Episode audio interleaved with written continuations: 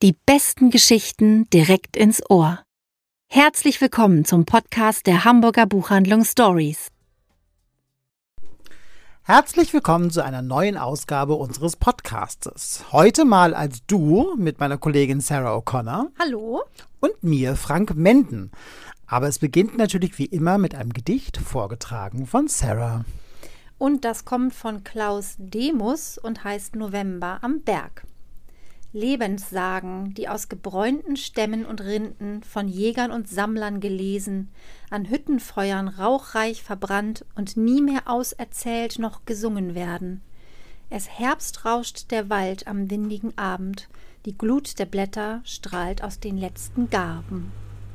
Sehr, sehr schön, So finde ich. atmosphärisch, oder? Völlig sehr herbstlich, Ja. sehr novemberig, wenn man das als Adjektiv könnte man das eigentlich oh ja, mal, oder? Novemberig. Ich fühle mich Sehr so novemberig.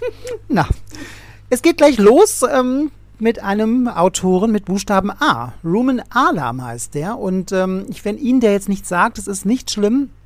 Mir sagte der bislang auch gar nichts. Es ist ein Buch, das sehr harmlos beginnt, es aber sehr in sich hat. Sie werden es gleich merken. Der Sommerurlaub auf Long Island ist für Amanda Clay und ihre Tochter Rose eine schöne Sache. Der Sohn Archie, der ist schon der Pubertät entwachsen, der findet die Vorstellung, mit Eltern und kleiner Schwester in einem abgeschiedenen, gemieteten Sommerhaus zu sein, eher uncool. Nichtsdestotrotz beginnt der Urlaub sehr harmonisch und entspannt.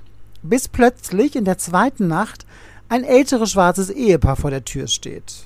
George und Ruth, so heißen die beiden, geben sich als die Eigentümer des Hauses aus und berichten, es hätte in New York einen umfassenden Stromausfall gegeben, weswegen sie zur Sicherheit lieber in ihr Haus nach Long Island gefahren werden.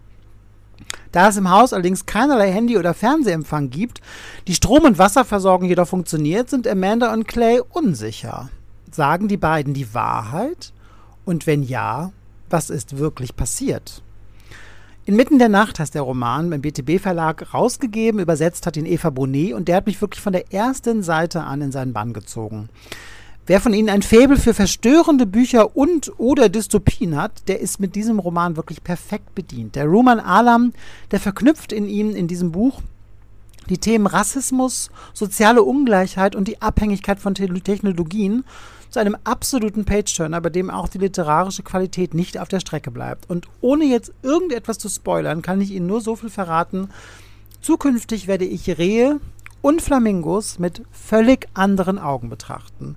Eine glasklare Leseempfehlung und Sie werden das Buch in einer Nacht wegsuchten. Versprochen.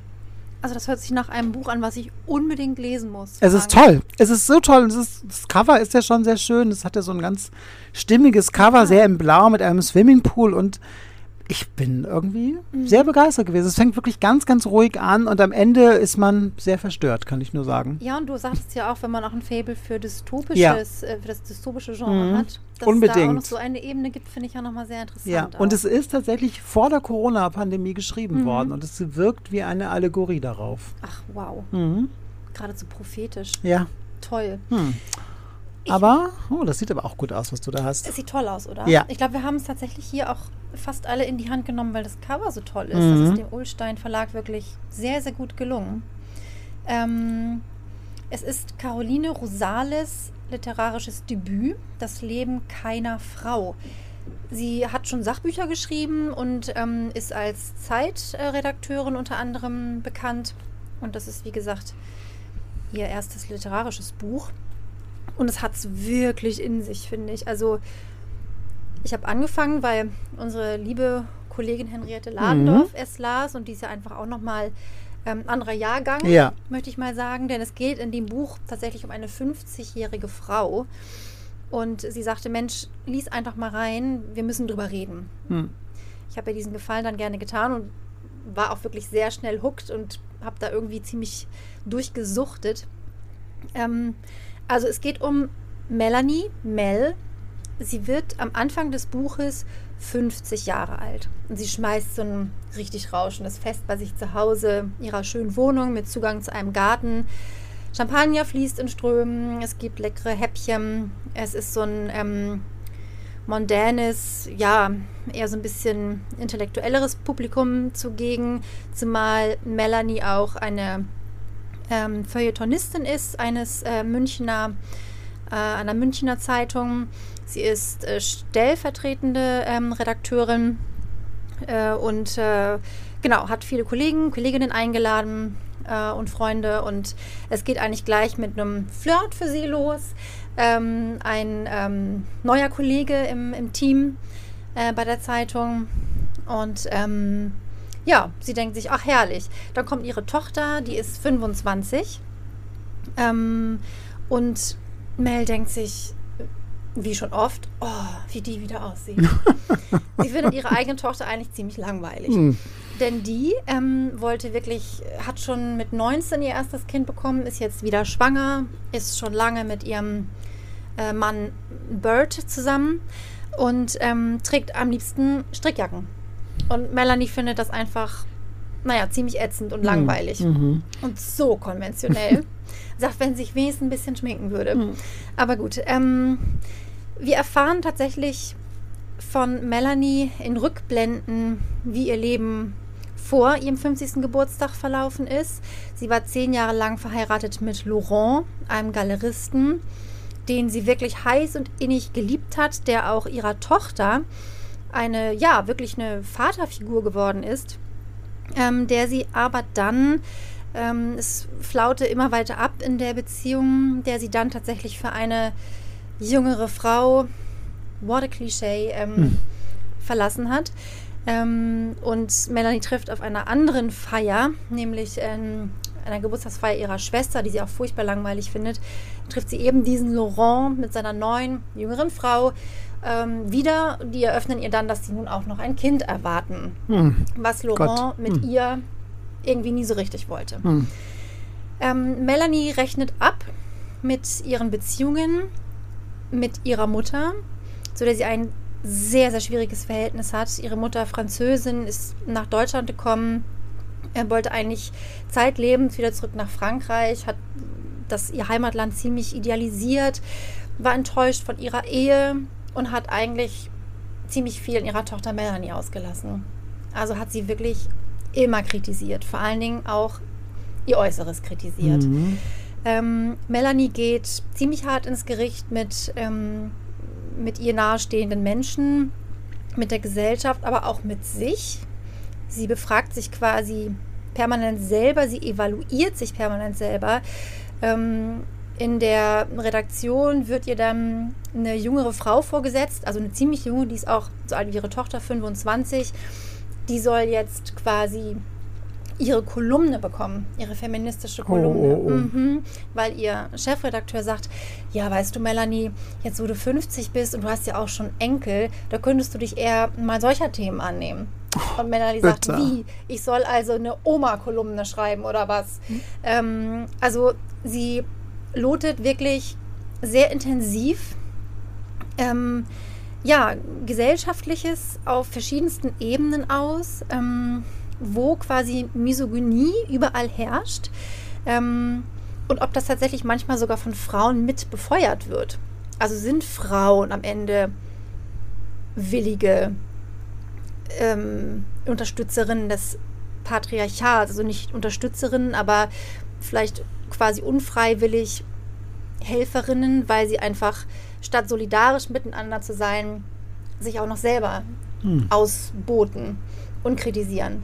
Ähm, ich ich höre jetzt auch zu erzählen.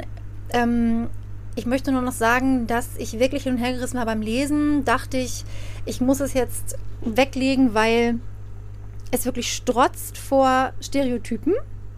Ähm, und dann habe ich gedacht, nee, okay, ich lese erstmal nochmal weiter, weil es ist wirklich super gut geschrieben, finde ich. Und dachte dann so, hm, aber eigentlich stimmen die ja auch doch öfter mal. Das Ähm, ist das. Also und gerade in dieser Das Dumme Überspitzung daran, ja. liegt ja Mhm. auch einfach diese Veranschaulichung. Mhm. Und sie schreibt so wütend und so wahnsinnig ehrlich über ihr eigenes Innenleben, über ihre eigene Ambivalenz. Ähm, es ist wirklich eine erschreckende Freude, das zu lesen. Und man kann wirklich, man hat sehr viel Gesprächsstoff danach. Also ich finde es absolut empfehlenswert, auch wenn die Zukunft von Frauen ab 50 nicht gerade rosig erscheint. Hm, so sicherlich kann man auch über den Titel dann nochmal. Das Leben keiner Frau. Mhm. Genau, weil sie fühlt sich tatsächlich wie keine Frau. Sie fühlt sich im Prinzip unsichtbar. Dann wiederum sagt sie, ist sie eigentlich alle Frauen. Also ganz, ganz interessant. Kann man bestimmt Klingt auch ganz unterschiedlich sehr, ja, lesen. klingt super. Wahrscheinlich auch wirklich für jede Altersstufe nochmal Ja, was genau. ganz anderes steckt da Genau. drin. Ne? Ja. Eignet sich bestimmt auch hervorragend, hervorragend für so einen Lesekreis. Oh ja, das denke ich mir auch. Da gibt es sicherlich sehr viel zu diskutieren auch. Ja, super. Kurz tief durchatmen. Jetzt, Oh, Jetzt kommt wirklich, jetzt kommt was. Was Tolles, oder? Was sehr, sehr Tolles. Ich glaube, es ist fast, ja, ich könnte fast sagen, es ist mein Buch des Jahres. Oh, wow. Sind 874 Seiten. Zehn Jahre lang hat Lydia Sandgren, die Autorin, daran geschrieben. Zwei Übersetzer haben es ins Deutsche übertragen, nämlich Stefan Pluschkat und Karl Ludwig Wetzig. Und dazu hat dieses Werk den renommiertesten schwedischen Literaturpreis überhaupt bekommen, den Augustpreis. Und ich kann nur sagen, völlig verdient. Gesammelte Werke heißt das Buch, es ist bei Mara erschienen und ähm, es ist ein wahrer Ziegelstein von einem Roman, aber so, so gut. Hauptfigur ist Martin Berg, ein Verleger aus Göteborg. Der steckt in einer veritablen Krise, sowohl beruflich als auch privat. Er flüchtet sich in die Erinnerung an seine Jugend, an seine Freundschaft mit dem später berühmten Maler Gustav Becker und an seine große Liebe Cecilia, die ihn eines Tages aus heiterem Himmel verließ und mit zwei kleinen Kindern zurückließ. Seitdem hat es nie wieder ein Lebenszeichen von ihr gegeben, kein Anzeichen, dass sie ihn oder die Kinder vermisst und bleibt für ihn trotzdem sehr präsent, wahrscheinlich gerade deswegen auch und vor allem ist sie gerade auch überall zu sehen in seiner Umgebung, denn Gustav Becker, sein Maler, Freund, hat eine große Retros Retrospektive in Aussicht stehen und deswegen überall sieht er sie, die auch Modell für ihn gestanden hat. Seine Tochter Raquel liest währenddessen einen deutschen Roman, den sie für den väterlichen Verlag begutachten soll und der sie auf einen so beunruhigenden wie aufregenden Gedanken bringt. Ist ihre Mutter eventuell das Vorbild für die weibliche Hauptfigur des Romans? Und wenn dem so ist, wo ist sie? Tja, das ist ein grandioser, mitreißender Roman mit einem Füllhorn an Ideen, eine Hommage an das Lesen, an die Literatur, an die Kunst, eine Feier der Liebe, eine Feier der Freundschaft voller philosophischer Gedanken, sehr, sehr zugänglich, ungemein inspirierend und für mich schlichtweg ein sensationelles und begeisterndes Debüt, das mich wirklich von Seite zu Seite mehr in diesen Kosmos der Familie Berg hineingezogen hat. Wer jetzt irgendwie so Vergleiche möchte, ne, man sagt immer, Kunden, die das kauften, kaufen auch das. So eine wunderbare Mischung aus Donnertat und Johann Harstad, also aus dem Distelfink und Max Mischer und der TED-Offensive. Es ist wunderbar lesbar und man versinkt da richtig drin. Und ich kann Sie nur bitten, sich nicht von diesem Umfang abschrecken zu lassen, sondern beherzt zuzugreifen, einzutauchen in die Göteborger und Pariser Bohème, zu leben, zu leiden und zu lachen mit den Figuren und sich einfach an großer Literatur erfreuen. Ich meine, wann, wenn nicht im Herbst, kann man so ein dickes Buch lesen? Und die nächste Auszeit kommt bestimmt, dann brauchen Sie das. Ganz, ganz dringend. Ich bin mir sehr sicher. Ich glaube auch, das brauchen wir alle. Ja, Ähm, das braucht man auch. Also gerade wir, die wir mit Literatur beschäftigt sind, müssen das lesen, weil es ist so, ach, es ist wirklich ganz toll. Und es ist so kurzweilig. Also ich hätte nie gedacht, 874 Seiten, dass die so einfach vergehen. Toll. und hat, kann sie quasi die Spannung halten über diese. Oh ja, 800 die Spannung Seiten? hält eigentlich sogar über den Umfang hinaus, Wow. also über die 874 Seiten hinaus. Es endet, nee, ich sag nicht, wie es endet, aber es hat, es bleibt die ganze Zeit spannend und das ist das Tolle an diesem Buch. Es hat einfach so eine Grundspannung, weil wir natürlich auch immer miträtseln, wo ist Cecilia, warum, aber auch es genauso aufregend ist überhaupt zu erkennen, wie ist Martin zu dem geworden, der er geworden ist, ne? wie ist Gustav. Wie ist diese Freundschaft entstanden? Wie passt Cecilia da überhaupt rein? Ja. Und überhaupt, warum ist diese Frau so enigmatisch für so viele Menschen? Und ist es nicht auch total irre toll, dass sie, sie hat doch vor zehn Jahren angefangen, dieses Mhm. Buch zu schreiben und es einfach gesammelte Werke Ja. nennt für einen Debütroman?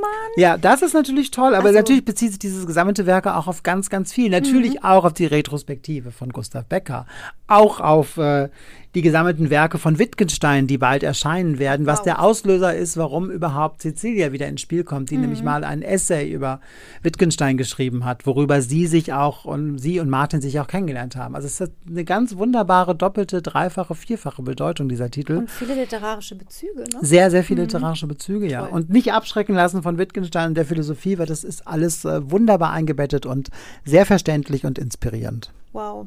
Ich mache die nächsten Tage dann mal frei, ne? Ja, Müssen ist erlaubt hiermit. Ne? Sehr schön. Keine Ursache, Sarah. Okay, es geht weiter mit Wallace Thurman. Ein äh, von mir überhaupt noch nicht entdeckter Autor bisher. Und das Buch heißt The Blacker, the Berry. Und es ist tatsächlich eine Erstübersetzung. Ist bei Ebersbach und Simon erschienen. Und das Original erschien tatsächlich schon 1929. Ähm, und ja, mich hat die, die Aufmachung wieder mal, ist mir so ins Auge gesprungen. Und äh, das Thema. Also wir, befinden- wir befinden uns in New York Ende der 1920er Jahre. Und es geht um eine junge Frau, Emma Lou. Die kommt aus äh, Idaho, aus, äh, aus einer Provinz. Und Emma Lou ist schwarz. Und Emma Lou beschreibt sich selber als wirklich schwarz-schwarz, als tiefschwarz. Und es ist tatsächlich eine Besonderheit, denn in ihrer Familie gibt es fast ausschließlich sehr hellhäutige Schwarze oder Persons of Color. Ähm, und das kommt daher, dass ähm, quasi ihre, ihre Großmutter äh, entstammt einem, dem Verhältnis eines Plantagenbesitzers mit einer Sklavin. Und deswegen sind die Nachkommen alle sehr hellhäutig. Und das ist tatsächlich in der, in der Familie und auch in der Community da in Idaho ist das, ist das tatsächlich etwas, was sehr viel wert ist. Diese helle Haut. Und Emma Lou ist nun das sprichwörtliche, der sprichwörtliche schwarze Schwan dieser Familie. Ähm, und das wird ihr auch ihr ganzes Kindheits- und ähm, in ihren Teen, Teenie-Jahren wird ihr das quasi gespiegelt. Auch von ihrer Mutter besonders, die sich immer beschwert bei Nachbarn, Bekannten, warum wurde ich mit so einem schwarzen Kind gestraft? Und dann ist es noch ein Mädchen, wenn es wenigstens ein Junge geworden wäre. So wächst Emma Lou also auf. Sobald sie kann, entflieht sie dieser Kleinstadtenge und geht nach LA, weil sie unbedingt aufs College möchte. Sie möchte unbedingt studieren. Sie sagt sich, okay, ich bin tiefschwarz, dagegen kann ich womöglich nicht viel machen. Und das ist wirklich, sie versucht alles. Ne, mit, mit Bleichmittel Oh. und irgendwann geht sie dazu über, einfach ganz, ganz viel Rouge auf ihre Wannen aufzutragen. Das sieht natürlich irgendwie auch fast ein bisschen grotesk dann Ja, irgendwann richtig aus. clownesk ja, ja auch, ne? richtig, Ja. ganz genau.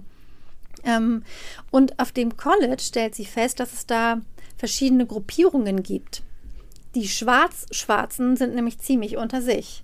Und dann gibt es so eine College-Vereinigung, wo sie großes Interesse hat, reinzukommen, aber sie ist zu schwarz. Ähm, und die einzige junge Frau, die sich mit Emma anfreunden möchte, ist Emma wiederum zu Emma Lou wiederum zu schwarz. Und so zieht sich das quasi durch diesen Roman. Sie entflieht dann auch dieser College-Enge, weil so empfindet sie das. Sie hat überhaupt keine Luft zum Atmen. Sie wird ständig, ähm, zumindest so empfindet sie das, wird sie angeschaut, wird, wird über sie geurteilt, wird über sie geredet und sie denkt sich, in New York ist bestimmt alles anders. Ich gehe jetzt nach New York, da ist doch alles irgendwie freier. Und sie landet so im Harlem der 20er Jahre und geht dann da in die einschlägigen Clubs und ähm, äh, wohnt in ziemlich heruntergekommenen Buden, ähm, mal ganz schlimm herunterkommen, mal nicht so schlimm, ähm, trifft verschiedene Menschen, verliebt sich ganz heftig in einen ähm, jungen Mann, der recht hellhäutig daherkommt. Für Emma ist das äh, unfassbar, dass er sie überhaupt anguckt. Er hat tatsächlich auch ähm, ja, nicht so ganz nette Absichten. Ähm, Und sie kommt quasi immer wieder in Situationen, wo sie tatsächlich oder aber gefühlt ähm, Kritik ausgesetzt ist, aufgrund ihrer Hautfarbe. Und so beginnt sie dann irgendwann auch schon sich so quasi zu verhalten. Und das finde ich super spannend an diesem Buch. Ähm, wie jemand quasi wird, ähm, wenn er permanent Kritik ausgesetzt ist und eigentlich permanent schlecht über dich geredet wird, geurteilt wird, ähm, du einfach als was Schlechtes quasi gesehen wirst. Das Oder- kann ja nicht spurlos an einem Richtig, vorübergehen. genau. Ne? Und im Prinzip wird sie immer abweisender, auch zu Menschen, die ihr doch sehr wohlgesonnen sind. Menschen, die, die nichts auf ihre Farbe, auf ihre Hautfarbe geben. Ähm, und ich finde so spannend an diesem Buch, einmal ist es natürlich ein wahnsinnig tolles Zeitporträt. Das, äh, der, der Autor Wallace Thurman ist auch nur 34 Jahre geworden und Och. war so ein hell lodernder Stern an diesem Harlem äh, Renaissance literarischen Himmel.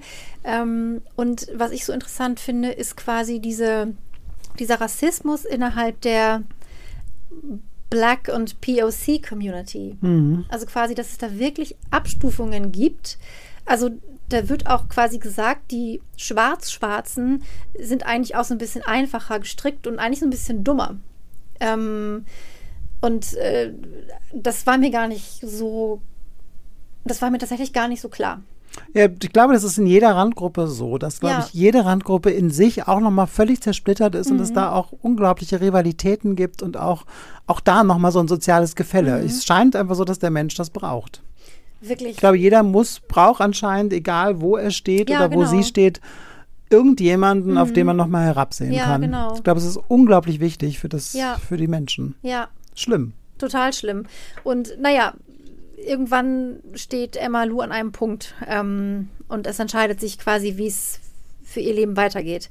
Ganz, ganz intensives Buch. Oh ja, das glaube Tolle ich. Sprache. Ich habe es auf Deutsch angefangen und dann kam das Englische endlich rein. Ich habe Hm. es auf Englisch beendet und muss sagen, dass es eine wahnsinnig tolle Übersetzung aus dem Englischen ist. Super. Also ich habe quasi fast gar keinen Unterschied äh, gemerkt. Oh, das ist toll. Sehr, sehr empfehlenswert. The Blacker the Berry Hm. von Wallace Thurman. Wow.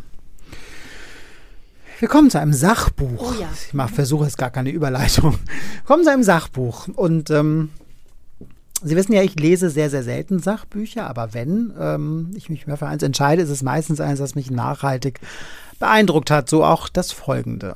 Wenn wir heute Februar 1933 hören, dann ist uns eigentlich vollkommen klar, dass diese nüchterne Monatsbezeichnung der Anfang vom Ende für viele, viel zu viele Menschen war. Doch wie hat es sich damals für die Deutschen dargestellt? Was konnte man wissen? Was wollte man erkennen? Konnte man sich aus den vorangegangenen politischen Ereignissen zusammenreimen? Und Uwe Wittstock, Wittstock, nein, Wittstock, äh, der Literaturkritiker, geht genau dieser Frage ähm, in seinem Buch Februar 1933 nach. Und der Untertitel heißt Der Winter der Literatur. Und er macht das auf sehr brillante und ungemein spannende Art und Weise. Wittstock konzentriert sich auf die Schriftstellerinnen der damaligen Zeit. Da sind Gabriele Terge tritt auf, die Manns, geballt, Thomas Heinrich, Er- Erika und Klaus, Else Lasker Schüler, Oskar Maria Graf, Mascha Kaleko und, und, und, und, und. Und er schaut ihnen quasi über die Schulter und lässt so das Geschehen nah an uns heran. Ich war wirklich ganz oft versucht zu rufen, jetzt schnell, geh doch bitte, verlass Deutschland, solange es noch geht. Und Natürlich weiß man, völlig vergeblich ist überhaupt zu rufen, aber auch wie vergeblich es für viele waren, denn einige nur haben es geschafft. Ein Preis für die Flucht, den mussten sie alle bezahlen, auf jeden Fall. Dieses Buch, so erschütternd es auch nun mal ist, hat jedoch auch etwas Gutes. Zum einen entreißt es weniger bekannte Autorinnen dem Vergessen. Und ich muss sagen, vor allem vor Ricarda Huch habe ich jetzt nach der Lektüre wahnsinnig großen Respekt. Also mit der muss ich mich noch deutlich mehr beschäftigen. Und zum anderen zeigt es auch auf, wie schnell damals die demokratischen Grundsätze außer Kraft gesetzt wurde. Das ja quasi in einem Jahresurlaub von einem normalen Angestellten, hat sich komplett das politische Klima geändert und die Bedingungen für die meisten Menschen auch. Also das hat mir wirklich ein mulmiges Gefühl hinterlassen. Uwe Wittstock ist es gelungen, ich, Uwe Wittstock, man kann es auch langsam aussprechen, dann wird es auch deutlicher. Also Uwe Wittstock ist es gelungen, Geschichte durch persönliche Erfahrung nahbar zu machen und er nimmt uns mit auf eine Reise vom 28. Januar bis zum 15. März 1933 und entlässt uns dann mit 33 Lebensabrissen unter der Überschrift Wie es weiterging. Und das Traurige ist, dass es eben für viele nicht mehr weiterging. Das ist sehr eindringlich, sehr packend und intensiv und zeigt nochmal die Verwandlung Deutschlands in eine Diktatur des Schreckens. Sehr bewegend, sehr politisch, äußerst zugänglich auch und für mich ein überaus wichtiges Buch, das in jedem politisch und an Literatur interessierten Haushalt gehört. Wirklich in jeden. Und das perfekte Geschenk zu Weihnachten, auch an jüngere Leute, um ihnen diese Zeit nahezubringen, ohne so didaktisch und verknöchert und verstaubt daherzukommen. Also ich finde es ein wahnsinnig beeindruckendes Buch. Toll. Also in meinem Haushalt befindet es sich auch noch nicht. Das werde ich natürlich Ich hoffe, ändern. noch nicht. Auf jeden Fall. Sehr gut. Und als, So. als Geschenk ist es auch schon. Als Geschenk ist es geradezu gesetzt. Genau. Ja. Hm. So, du hast aber jetzt auch noch was am Schluss, ne? Ja, ich habe noch was und zwar etwas, was tatsächlich ein bisschen leichter daherkommt. Ach, wie schön. Aber auch so ein bisschen, ähm, na, ich sag erstmal nichts. Okay. Also, es ist bei Eichborn erschienen. Ähm, ist geschrieben von äh, äh, C.K. McDonnell. Das ist ein Stand-up-Comedian und ein Autor, der schon. Ähm, der schon so eine Krimireihe geschrieben hat, ein Brite ist das. Und von ihm kommt jetzt eben das Buch The Stranger Times. Heißt im Deutschen eben auch so wie im Englischen. Und es geht los mit Hannah, die wir treffen am Anfang des Buches. Die ist, ich würde denken, sie ist so ungefähr Mitte 30. Und ihr Leben wird wirklich von heute auf morgen völlig auf den Kopf gestellt. Also, nachdem sie versehentlich ihr Haus oder streng genommen das ihres zu diesem Zeitpunkt noch Ehemannes abgefackelt hat, also aus Versehen abgefackelt, steht sie komplett, man so macht. genau, kann ja mal passieren, steht sie komplett mittellos da. Ähm, sie muss aus ihrer poschen Ecke Londons ins doch sehr viel rauere Manchester ziehen und sich auf die Jobsuche begeben. Nun eilt ihr aber ihr Ruf als Pyromanin schon voraus und potenzielle Arbeitgeber sagen sich und ihr, better safe than sorry. Nee, wir stellen dich lieber nicht ein. Sie ist ziemlich enttäuscht und wenig hoffnungsvoll und macht sich aber trotzdem nochmal auf den Weg zu einem Vorstellungsgespräch bei The Stranger Times, einer Zeitung für paranormale Vorkommnisse jedweder Couleur. Ähm, das Gespräch endet dann zwar mit, mit einem Schuss in den Fuß ihres Chefredakteurs. Hannah war aber nicht die Schützin, aber sie kriegt den Job.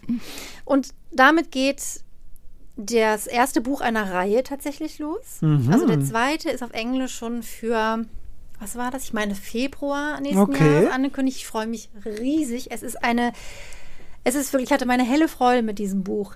Ähm, es ist hochkomisch, es ist fantasievoll, spannend, super unterhaltsam. Ähm, und es geht wirklich um so paranormale Phänomene. Ne? Das gibt zum Beispiel den Loon Day, also Loon für Lunatic, den Tag der Verrückten, wie sie den so liebevoll nennen. Da steht dann so eine riesige Schlange von Menschen vor diesem, vor diesem äh, Verlagsgebäude. Ähm, und Hannah als Neue muss jetzt diesen Job gleich übernehmen, sitzt am Schreibtisch und ähm, hört sich quasi die Geschichten der Menschen an.